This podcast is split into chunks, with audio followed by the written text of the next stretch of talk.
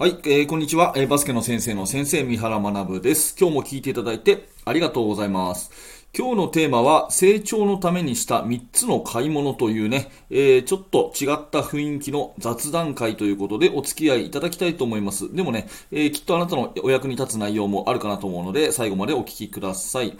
えー、この話をしようと思ったのはですね、え、今日のボイシーのトークテーマが今年の買い物ベスト3ということで、えー、あったので、まあこれ乗っかろうかなと思ってですね、話をしています。で、私が個人的に買ってよかったなというね、2023年に買った買い物を3つお話をしますけど、えー、1つ目がフィル・ハンディさんのクリニックですね。これまあ何回も言ってるんですけど、えー、フィル・ハンディさんのクリニックですね。えー、それから2つ目は水性のボールペン、パイロット V コーンを100本買ったという話と、あとは27インチのディスプレイ。これこの3つです。はい。えー、で、なんでこの3つ買ったかっていうね、私の価値観とともにお話をしていきたいので、えー、ぜひぜひ、えー、お聞きください。えー、1つ目、フィル・ハンディさんのクリニック。まあ、これね、ボイシーで何度も話をしてるんですけど、えー、ロサンゼルス・レイカーズのアシスタントコーチですね。えー、レブロン・ジェームスだったり、まあ、最近だと、あの、八村塁選手と一緒にですね、えー、まあ、ワークアウト、あの、個人の技術練習を、えー、付きっきりでやっている名コーチ、えー、フィル・ハンディさんがですね、えー、日本に来るということで、私もともとフィル・ハンディさんの名前は知ってたので、NBA のあの有名なね、あのスキルコーチが来るのかと。うん。えー、優勝請負人みたいなね、そのスキルコーチが来るんだったら、ぜひ、えー、行きたいなと思ってですね、東京で、えー、今年の7月にクリニックを3日間行ったんですね。で、正直ちょっと高額だったんですけど、普通のバスケットボールのクリニックよりは値段は確かに高かったんですが、まあでもね、これ絶対参加した方がいいなと思って、えー、参加をしました。はい、えー。ちなみにですね、フィル・ハンディさんの教えがいかに素晴らしかったかは、えっ、と、これ今日もお聞きいただいてますかね、え、萩原先生、萩原雄一先生のあのブログをお読みになると、え、すごく詳細にわかります。え、このチャプターにリンクを貼っておこうかな。え、萩原さんのね、え、ノートを勝手にあの紹介させていただきますけど、毎日素晴らしい記事を書かれているので、え、萩原先生のね、えー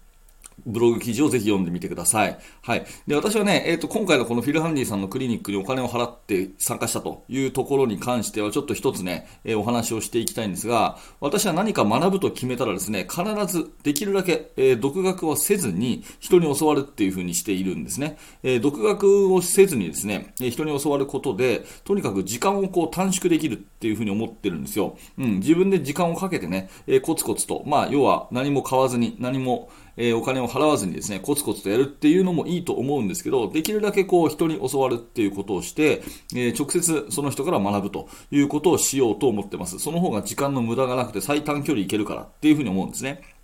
で、私の今まで学ぶやり方としてはですね、あ、この人だなと。この人だっていうふうに決めたら、日本一、または世界一、ね、この人だ、この分野はこの人だって決めたらですね、まずその人の本とか DVD とかそういうやつは全部買います。はい、まず全部買います。で、全部買って、で、セミナーにも参加しますと、うん、いうことですね。で、まずはね、完全にコピー真似をするっていうことから入るんですね。ここ大事なんでもう一回言います。まずは完全にコピー真似をするっていうことですね。で、ここで一旦自分の考えは消すっていうことが大事で、まあ、あの、まあ、今回だとね、フィル・ハンディさんはこう言うけど、まあ、自分はこう思うんだよな、とかですね。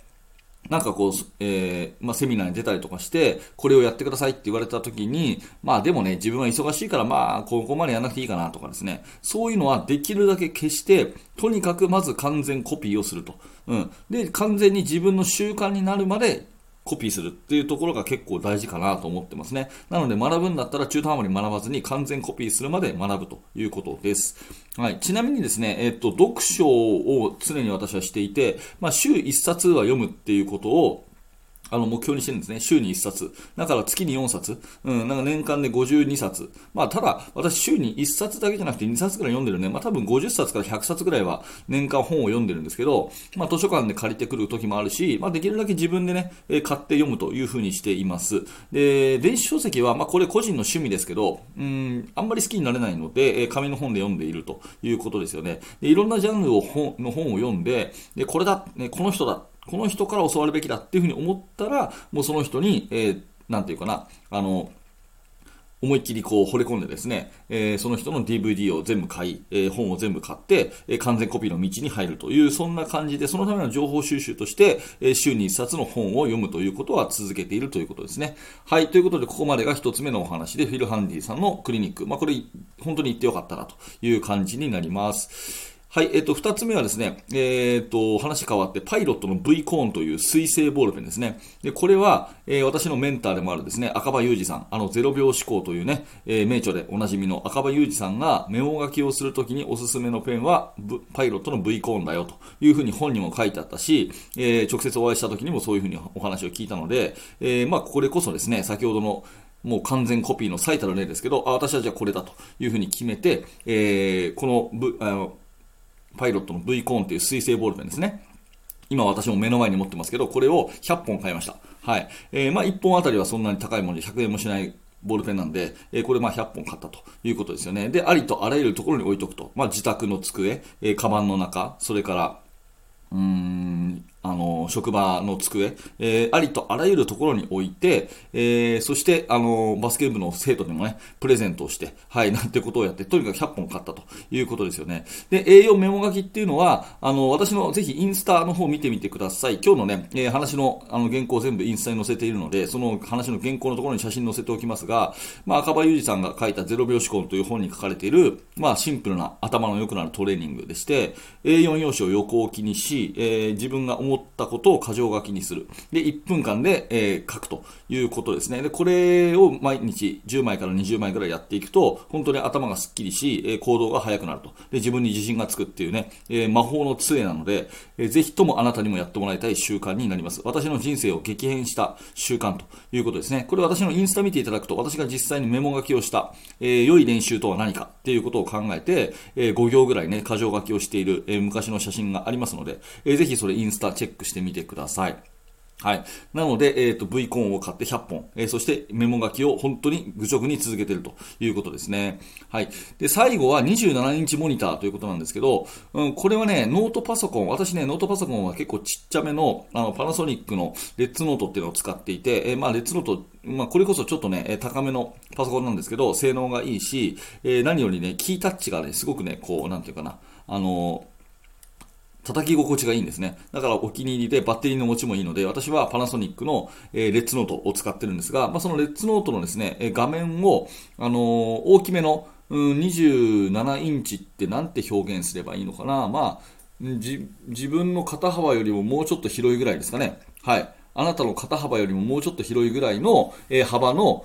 モニターが机の前にあって、で、そこにこう、HDMI ケーブルで繋いでるんですね、パソコンを。で、これやると何がいいかっていうとですね、このちっちゃいパソコンの画面で、えー、なんか作業するんじゃなくて、大きいところに映し出して、いろいろなウィンドウを開いてですね、えー、そしてこう作業するということが本当に効率がいいんですね。で、これで私はブログを書くのも、このラジオを撮るのも、それから YouTube の動画作成も、今までの倍のスピードでできるようになりました。はい。まあそんな感じでですね、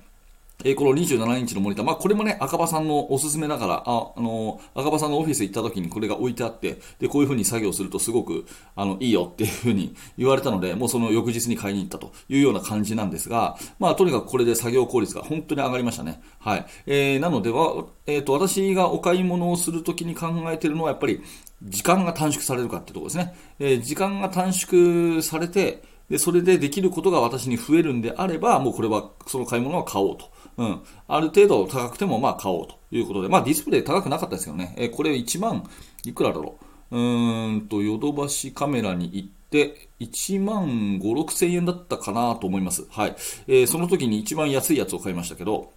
うん。でもね、えー、まあそれをやることで、まあ時間が短縮できると、うん、いうことであれば作業スピードが1秒でもね、削れるんだったらもうこれ買うということで、そんな感じで自己投資として買ってますね。まあ同じ成果だったら、やっぱり1秒削る努力。これがまあ自分を成長させてくれる。この辺は、あのー、バスケットボールの練習とかにもね、同じ話かなと思うんですけど、同じ成果だったら1秒でも削る努力。これ大事ですよね。まあそれが自分を成長させてくれるかなと思ったので、まあ必要な、だったら買うと。で、逆にそうでもないと、1秒を削るのに使えないということであれば、まあたった1円だったりとも出さないというのは私の中で価値観なので、まあそんな感じでですね、時間を短縮するために27インチのディスプレイは買いましたということです。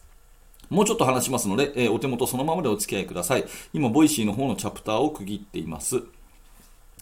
はい。ということでですね、えー、今年買ってよかった、成長のためにした3つの買い物ということで、私の価値観とともにお話をしましたが、えー、1つ目はフィル・ハンディさんのクリニック、2つ目はパイロット V コーンの水性ボールペンを100本、えー、そして3つ目が27日のディスプレイということで、えーちょっとね、いつもと違った形でお話をしましたけども、何らかあなたの気づきのヒントになれば嬉しく思います。えー、この話の内容をブログ記事にしておきます。で、インスタの方にも上げておきます。ぜひブログ見ていただくと、えー、フィル・ハンディさんのクリニックの、えっ、ー、と、萩原先生のブログのリンクもそっちに貼っとくし、それから、えっ、と、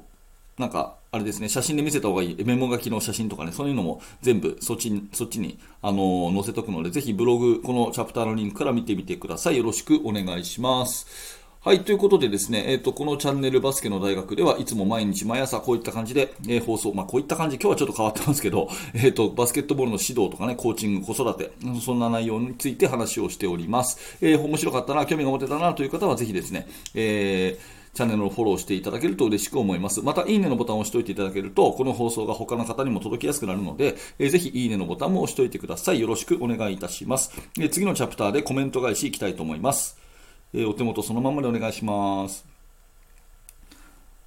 はい。ということで、ボイシーの方でいただいたコメントですね、読み上げていきます。昨日は、えっ、ー、と、徳さん、大変参考になりました。ありがとうございます。えー、それから山田さん、次のステージで頑張れば良いだけではなく、今のステージでも全力を尽くす、とても大切ですね、ということでですね、えー、その考え方は子供たちに伝えてあげたいと思います。ということで、共感ありがとうございます。成優さん、初めてのコメントです。いつも楽しく勉強させてもらってます。嬉しいですね。ありがとうございます。えー、一つ上のカテゴリーを考えるを聞いて、前後のカテゴリーからスムーズな移行ができるよう勉強せねばと気が引き締まりました。。私の場合は大学が次のカテゴリーになるんですが、バスケットライブ無料が終了し、今後どうしよう、え、試合を見ようかなと困っているところであります。バスケのサブスクは厳選して2つほど登録しているのですが、また増えてしまうと思うところです。バスケの学びにいくらでも注ぎたいところではありますが、家計があるので悩ましいところですなるほど。えー、まあ今日の話がね、何らかあなたのヒントになればかなと思いますけど、まあでも YouTube でなんかハイライトとかも見れるし、うん、あの、カレッジバスケット、えー、アメリカのカレッジバスケットだったらね、ほとんど無料で見れるところころもあるので、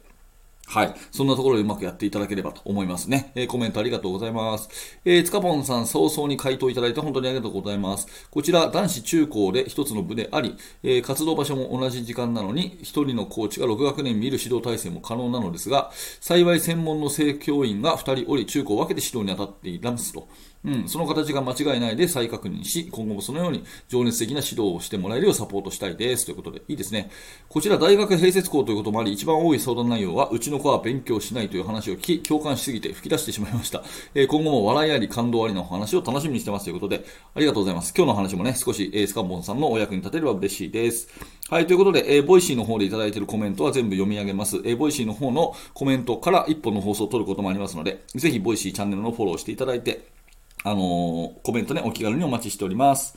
えー、最後にお知らせをさせてください。お知らせね。えー